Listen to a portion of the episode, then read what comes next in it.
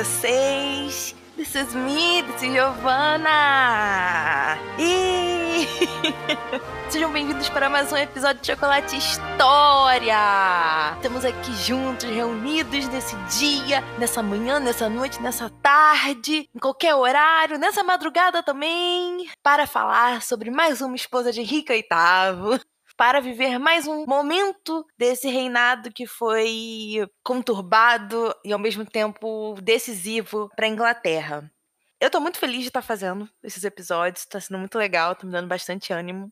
Essa semana não foi uma das melhores em termos de correria, de coisas que deveriam ser feitas, mas eu tô muito feliz que eu tô conseguindo estar aqui gravando para vocês de forma tranquila, de forma leve, com tudo organizado da forma que eu gosto.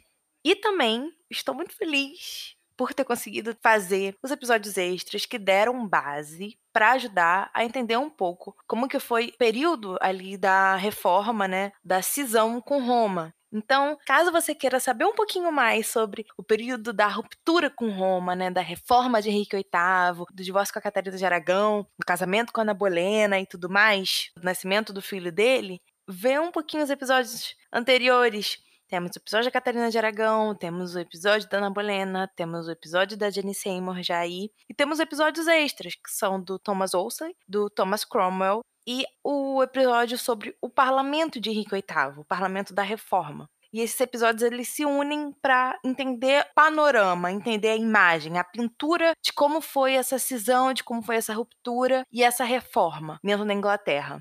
Então, espero que vocês gostem. Espero que vocês estejam escutando Hellers. Gente, eu sempre vou falar isso. Eu amo esse livro. E eu espero que vocês amem tanto quanto eu. De verdade. Então eu espero que vocês gostem bastante. Semana que vem tem episódio novo. Muitas coisas vão acontecer ainda. Muitas coisas. Ai, meu Deus. Vocês... Ai, meu Deus. então aguardem.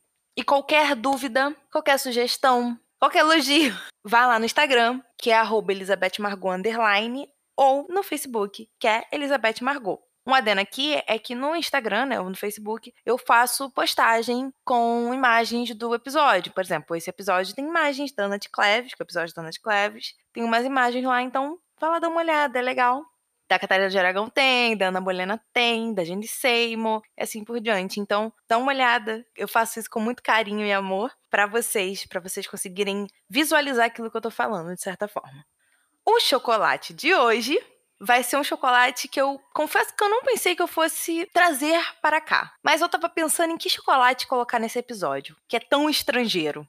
Eu falei, hum. Aí eu pensei, por que não colocar um chocolate estrangeiro? Não é um chocolate relacionado à nacionalidade da Ana, porque ela é germânica. Porém, é um chocolate ali de cima. eu escolhi o Milka. O Milka ao leite, simplesmente ao leite, o tradicional. Porque, cara, é um chocolate muito bom de se comer. Olha, é muito bom. Ele é leve, ele é tranquilo, sabe? Mas ao mesmo tempo ele fica na sua memória. Eu acho que a Ana de Cleves é um pouquinho disso. Além de, claro, ser estrangeiro. E a Ana é estrangeira. Então por isso que eu escolhi o chocolate Milka. Então, caso você queira comer escutando esse episódio, compre o Milka. Ou se não, compre depois. Ou coma escutando outro episódio, e assim sucessivamente. A ideia é você se deliciar com a história da mesma forma que você se delicia com chocolate. E aqui eu te dou uma dica de qual chocolate você pode se deliciar nesse episódio. E hoje é o Milka. Então é isso. Vamos para o episódio? Vamos! Ana de Cleves.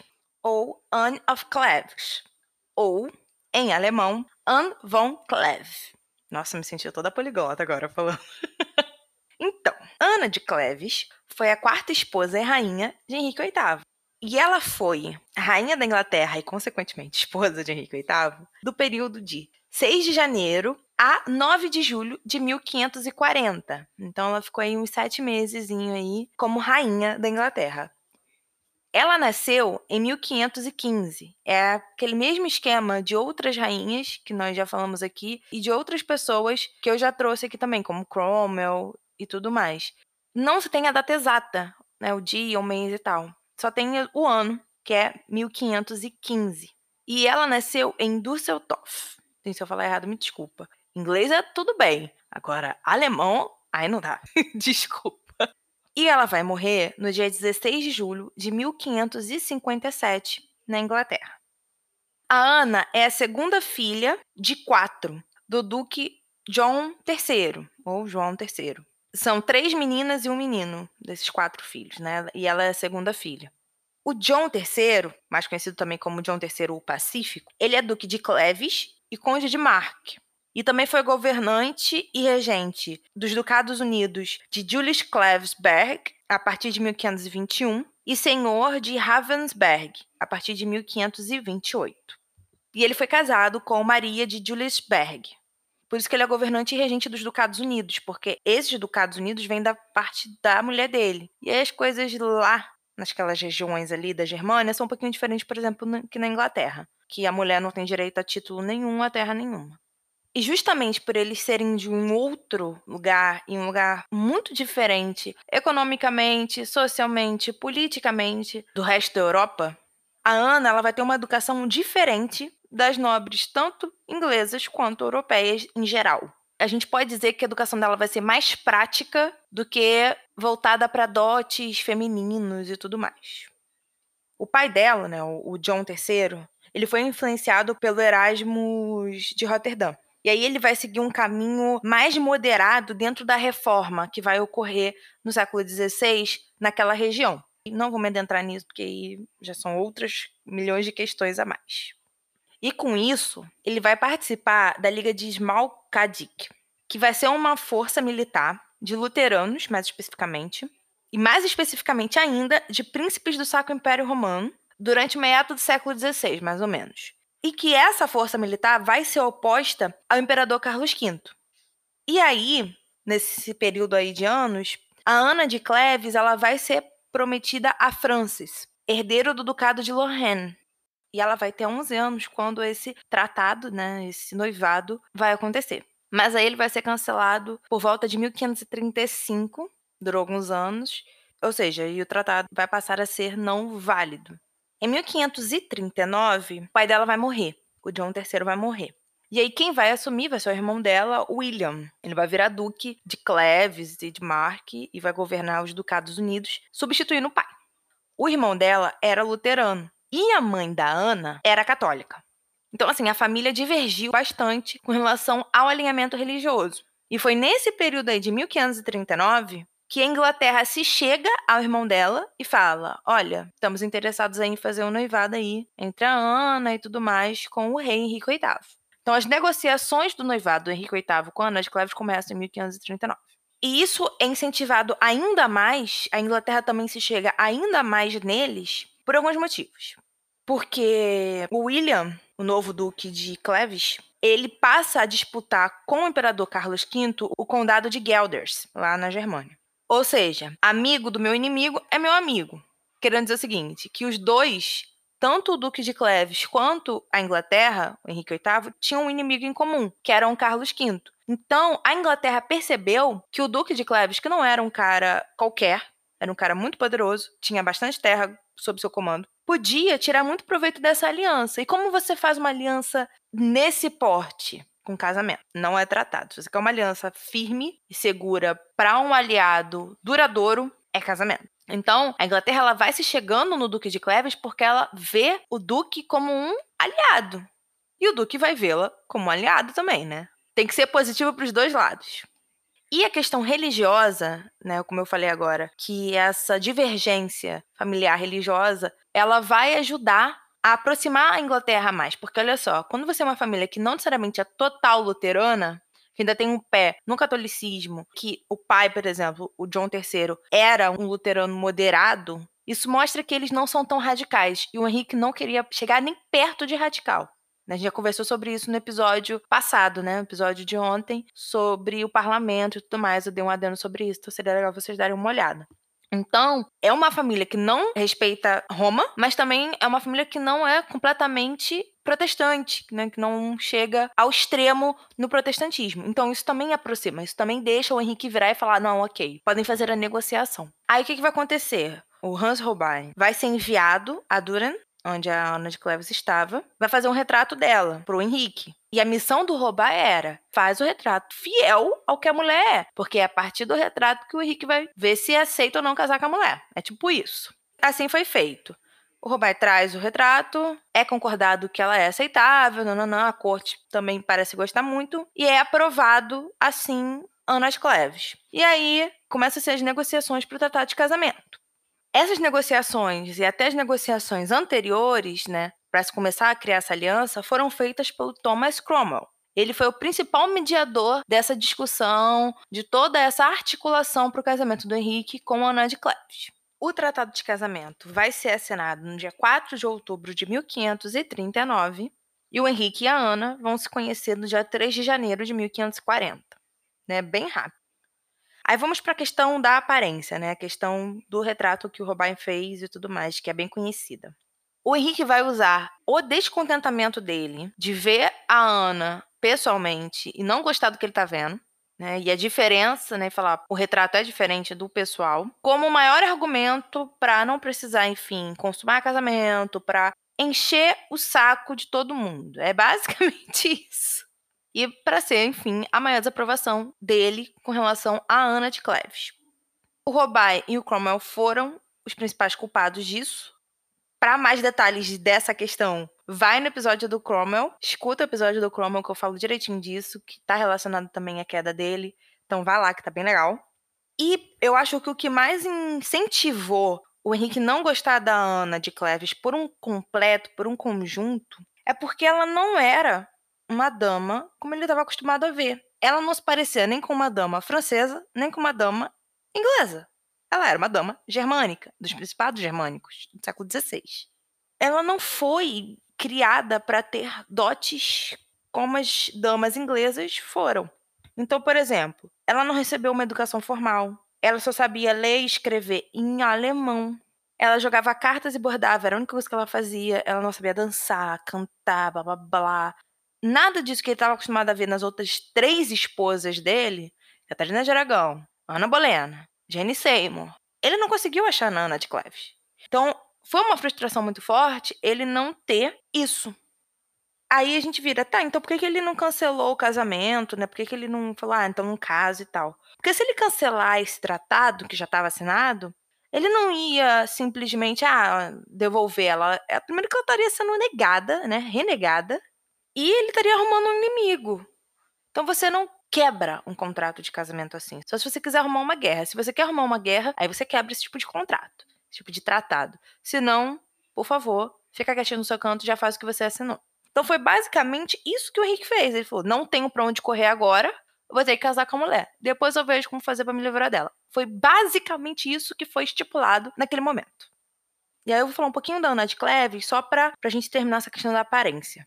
Ela era loura, ela tinha cabelos muito lisos e longos. E diziam que ela era alta e esbelta. Os cronistas da época retratam a beleza dela como mediana. É ok. Eu só acho que ela não segue o padrão inglês. Se você vê a pintura da Ana, né, o retrato da Ana, ela não é feia. Ela só não segue o padrão da época inglesa, nem as roupas dela.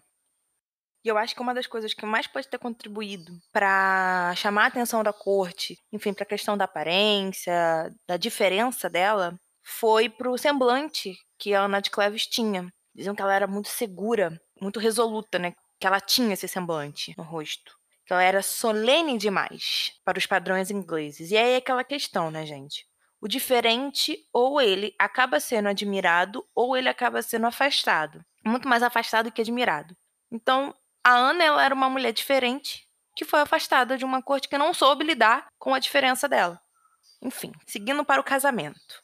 Eles se casaram no dia 6 de janeiro de 1540 no Palácio da Placentia, em Greenwich, e foram casados pelo arcebispo Cromer, o mesmo lá que fez a anulação do casamento do Henrique com a Catarina, o casamento do Henrique com a Ana Bolena, a anulação do casamento do Henrique com a Ana Bolena, o casamento do Henrique com a Jane Seymour e agora o casamento do Henrique com a Ana de Cleves. Dizem-se que o casamento não foi consumado, e um fato muito interessante é que a Ana de Cleves logo vai adotar o anglicanismo como religião. Isso aí não é um problema, ela vai virar anglicana e vai seguir no culto fazendo isso. Aí, em 24 de junho, ela vai receber a ordem de se retirar da corte. Vai receber lá a ordem assim: você está sendo retirada da corte. Convidada a se retirar de forma forçada, saia. E em 6 de julho, ela vai ser informada de que o Henrique estava pensando na anulação do casamento. E logo depois já vai vir o pedido de consentimento dela, ou não consentimento dela, para anulação do casamento. Coisa que ela vai concordar na hora. Estou consentindo com o casamento ser anulado. Ela concorda com o processo. E em 9 de julho de 1540, o casamento vai ser anulado. E aí um fato interessante é que o casamento ele não vai ser anulado pela questão da não consumação, mas ele vai ser anulado pela questão do antigo noivado da Ana, como se o tratado do antigo noivado dela ainda estivesse valendo, como se fosse algo assim, entendeu? E aí um acordo foi feito, ela vai receber uma pensão gordíssima, riquíssima, milionaríssima, aquela mulher. Recebeu o Palácio de Richmond e o Castelo de Hever, além de muitas outras propriedades e terras. Ela vai ter muita propriedade dela, vai ser riquíssima, muito rica. E o mais legal e irônico disso tudo é que o Henrique e a Ana vão de fato virar amigos, bons amigos. Ela vai ser convidada a ir à corte, vai ter precedência na frente de outras mulheres nobres, só vai ficar atrás da rainha, né, da esposa do Henrique, assim que ele casasse de novo, e das filhas do Henrique, Mary e Elizabeth. E ela vai virar um membro honorário da família do rei e vai ser conhecida como a amada irmã do rei Henrique. Esse vai ser o título da Ana de Cleves, amada irmã do rei Henrique, na corte. E essa vai ser a posição dela dentro daquela sociedade, quando ela vai ser convidada a ir. Senão ela vai ficar nas casas dela, riquíssima, milionaríssima, chiquerésima. A Ana vai passar pelos dois últimos casamentos do Henrique, vai passar pelo reinado do Eduardo VI, filho do Henrique. E em 1553, vai ser quando a Mary vai subir ao trono após a morte do irmão. E aí, a Ana ela vai ter uma posição bem importante logo assim que a Mary sobe ao trono. Ela vai participar da procissão de coroação da Mary e vai participar pessoalmente, ser convidada para uma coroação de um rei. Naquela época era algo assim gigante, muito importante. E ainda vai parabenizar a Mary pelo casamento que ela vai ter com Felipe da Espanha e tudo mais. Então ela vai começar o reinado da Mary numa posição muito, muito boa socialmente. Eu acho que o ponto principal de perceber isso é quando ela muda de religião, porque a Mary é católica. Primeira filha do Henrique VIII, a filha dele, né? A Catarina de Aragão, Mary, que vai se tornar Mary I, Inglaterra, ela é católica, ela não vira anglicana. E assim que ela sobe ao poder, há essa mudança na religião. E Ana de Cleves vai migrar para o catolicismo assim que a Mary sobe ao poder. Ou seja, ela vai se moldar ao monarca. Já que agora não é mais monarca protestante, nós vamos para o monarca católico. E eu vou junto. Tudo bem, não tem problema não. Eu acho que isso foi o ponto-chave que ela entendeu de como sobreviver ao longo de todas essas questões que estão acontecendo na Inglaterra. Com o Henrique, com o Eduardo VI, com a subida da Mary ao poder, mas aí ela vai sair das graças da rainha, quando a Ana de Cleves vai passar a ser associada a Elizabeth, porque a Mary e a Elizabeth, as duas filhas de Henrique VIII, tinham uma relação muito complicada. E no reinado da Mary, justamente por ela ser católica, houve uma questão, uma tensão muito forte de que a Elizabeth era o único traço remanescente, tudo do rei anglicano, protestante. Então, começou a ter uma tensão no governo, tipo, de que a Elizabeth tinha que pegar a coroa da Mary.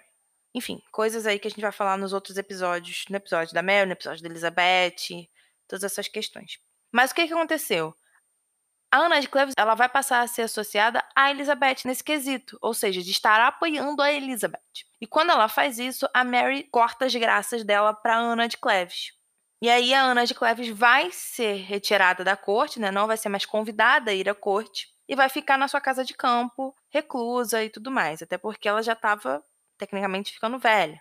E é aquela questão: Giovanna, a Ana deixou a Inglaterra? Não. Ela tinha uma posição muito boa na Inglaterra. Ela tinha independência financeira, não precisava casar, não devia explicação para ninguém. Então, assim, ela entendeu que aceitar a anulação do seu casamento com Henrique VIII ia ser muito mais vantajoso do que desvantajoso. E de fato foi. Ela viveu uma vida muito boa. Além de ter traçado relações muito boas com o próprio Henrique, ela nunca vai deixar a Inglaterra. E aí, quando a saúde dela começa a se deteriorar, a Mary autoriza a Ana a se mudar para Chelsea Old Manor, que era uma casa de campo. E aí ela vai para lá passar os últimos dias dela. Em julho de 1557, ela faz o testamento e vai deixar os seus bens pro irmão e para a irmã, né, vivos e tal, para a cunhada dela, para Elizabeth e para os seus servos, né, para os seus empregados. E vai pedir no testamento que a Mary e a Elizabeth empreguem os seus empregados. E Ana de Cleves vai morrer no dia 16 de julho de 1557. Ela provavelmente morreu de câncer e ela foi enterrada na abadia de Westminster no dia 3 de agosto de 1557. E lá, basicamente, está escrito Ana de Cleves, rainha da Inglaterra, 1515 a 1557. E o fato mais legal disso tudo é que ela foi a última esposa de Henrique VIII a morrer. Foi a que aceitou a anulação, foi a que morreu por último. Das seis, ela foi que demorou para morrer. Ela foi a quarta. Ou seja, ela viveu mais tempo que as duas últimas. E aí, trazendo a Ana de Cleves, que, que eu posso falar para vocês dela? Eu posso falar que ela foi uma mulher muito esperta, eu acho. Ela entendeu a posição dela naquela sociedade, ela entendeu as armas que ela tinha dentro daquela sociedade e ela as usou. E ela usou tão bem que ela foi a última mulher. Ela passou Henrique, ela passou as duas últimas esposas, ela passou todo mundo. A única pessoa que ela não vai passar são a Mary e a Elizabeth, né? Mas de resto ela vai passar todo mundo. Então, assim, ela pegou a posição de desvantagem e fez se tornar uma posição de vantagem. Talvez tenha sido a rainha mais esperta que Henrique VIII teve. Você vê, ela mudava de religião quando o regime mudava. Tipo, agora temos um rei católico, vamos virar católico, entendeu? Isso não é um problema. Eu quero viver. E ela se perpetuou até o fim. Então, essa é a Ana de Cleves. É uma mulher que entendeu o que tinha e tentou agir o melhor para si dentro disso. E eu acho que ela conseguiu muito bem. Acho que ela conseguiu muito bem, de verdade. Gente, terminamos o episódio de hoje. Espero que vocês tenham gostado tanto quanto eu de conhecer Ana de Cleves. Ela é uma das esposas que eu acho que poderia ser mais explorado, enfim, dentro da própria indústria cinematográfica, séries e tudo mais, mas não é tanto. Que justamente por não ter tido tantas polêmicas em volta dela, justamente porque ela foi esperta o suficiente para não morrer, mas isso não tira o mérito do quão de fato ela foi forte incansável nessa vida dela lá na Inglaterra. Vitoriosa, né? No fim, morreu como uma vitoriosa, enterrada na abadia de Westminster. Tá lá, até hoje. Tá bom? É isso. Escutem Hellers, escutem os outros episódios. Nós estamos indo aí para as duas últimas esposas. Depois teremos Mary, Elizabeth, muitas outras questões aí para tratar. Escutem Hellers. Qualquer coisa, falem comigo, tá bom? Agradeço muito de coração. E é isso. Um grande beijo, fiquem com Deus e tchau!